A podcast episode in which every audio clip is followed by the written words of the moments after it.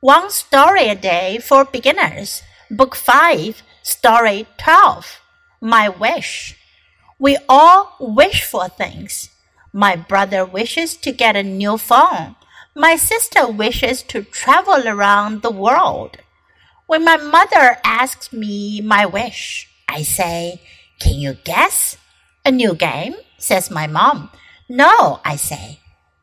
Go to the fun park, says my sister. I shake my head. Tell us, please. My dad looks into my eyes. Ride a horse, I say.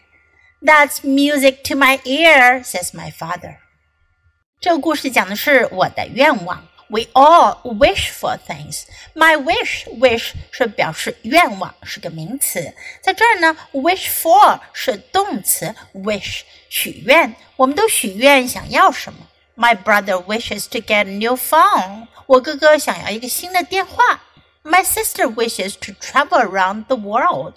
我姐姐想要环游世界，travel around the world，去周游世界。When my mother asks me my wish, I say, "Can you guess?" 当妈妈问我我的愿望，我就说你能猜吗？A new game, says my mom. 妈妈说一个新的游戏。 no, I say. 我说不是。Go to the fun park, says my sister. 我姐姐说去乐园玩。I shake my head. 我摇摇头。Tell us, please. My dad looks into my eyes. 我爸爸看着我说：“告诉我们吧。” Ride a horse, I say. 我说骑马。That's music to my ear, says my father. 爸爸就说了，That's music to my ear。那对我真是好消息。